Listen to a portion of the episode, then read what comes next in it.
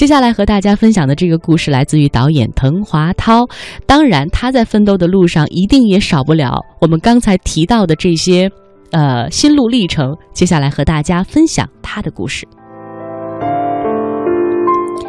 二零零五年那会儿，我三十三岁，毕业了一段时间，作品拍了不少，成功的可能大家也不是特别知道，因为那时候也没有什么太成功的作品。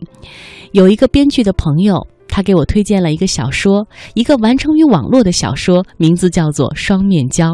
我当时问他：“这双面胶讲什么呀？”他说：“讲婆媳关系的，写的特别特别有意思，在网上现在好多人都在跟着他连载。”当天回到家以后，我就把这个连载调出来看了一下，正好呢，它已经连载完了。我花了整整一个晚上，我记得当时我是看到凌晨四点多。第二天一早起来，我就直接问那个朋友，我说：“你能不能把这个作者的电话给我找到？”他就把作者六六的电话找到了，网名叫六六的电话是一个新加坡的电话。打电话的时候，我说。我是一个导演，我叫滕华涛。我在网上看了你的小说，特别希望能够拍这个作品。他说：“你是？我没听过你这个导演，滕华涛是谁呀？”我大概跟他讲了讲，我说我也拍了一些戏，啊，但是呢，没有什么特别成功的、有代表性的作品。他说：“那你从我的小说里看到了什么？就有信心说可以让我把这个东西交给你？”我跟六六说。我从《双面胶》这个小说里看到的不仅仅是一个婆媳打架、婆媳斗争的故事，我看到他写的是一个两千年左右中国都市的变化。这个变化包括了两代人之间不同观念的一些冲突、南北文化的差异，也包括了一些年轻人该怎么生活的一些想法。那我说，我希望我能通过自己对这个作品的理解呢，把它淋漓尽致地表达出来。六六那边沉默了一会儿，他说。那好吧，要不我就相信你一次，相信你可能真的对我的作品有所理解。那我交给你吧。然后剧本已经写完了，给了许多跟我曾经合作过的一些投资公司、认识的一些电视台去看。好多人的回复是：这个故事不错，华导你是要导吧？也行。那咱们来谈谈演员吧，你觉得哪两个明星合适呢？我说，我倒是真的最近在写剧本的过程当中，花了点时间来找演员。我发现一个演员叫海清，特别适合这个；还有一个演员呢叫涂松岩，也特别适合这个戏。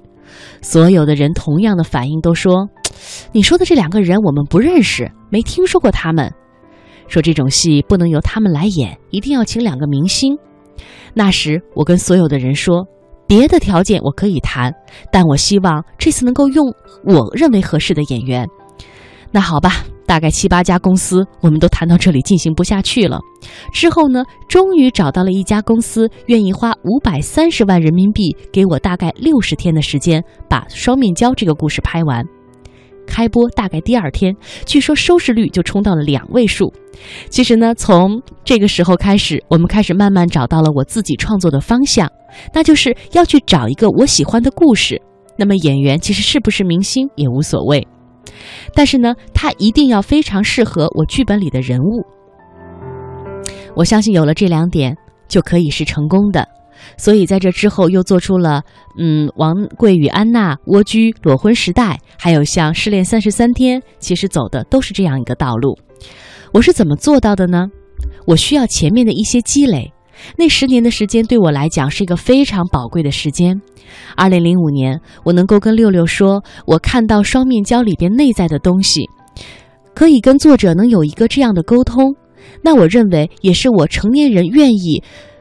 做最无用的一件事情是什么呢？因为我平时爱看闲书，像我这代人大多数都是有兄弟姐妹的，但我个人的经历还比较独特，因为我是特别早的一个独生子女，家里面基本上就我一个小孩儿。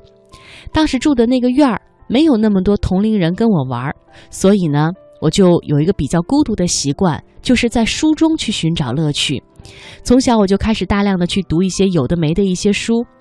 好多人也问我，好像我个人的经历跟我拍的作品毫无关系，因为我以前没有蜗居的经历，没有双面胶的经历，没有裸婚的经历，为什么能拍这样的故事呢？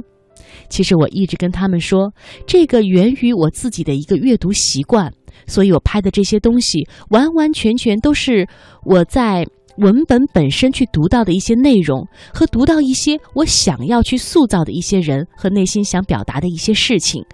我可以把他们通过我自己的能力拍成影像或者声音，然后交给观众。现在生活的压力有些大，对生活要求的东西比较多。现在人也越来越忙，大学毕业甚至上大学的时候，就特别着急的想给自己找工作，想着自己从事哪一个职业能够更多的把学费赚回来，怎么样能够尽快的买到一栋房子，怎么样能够在大城市落下脚来。这些都是特别实际的问题，我非常理解，但是，我还是希望大家能够在这样快速的发展当中，能够有空停下来，能够做一点闲事儿，读读书，听听音乐，参加一点其他的有趣的活动吧。可能那些东西看似对你现在的工作没有帮助，可能对你交一个 PPT 没有任何的用处，但是。如果你是真心喜欢的话，是你的兴趣所在的话，去经营它吧。你总归有一天会发现，它对你真的是有用的。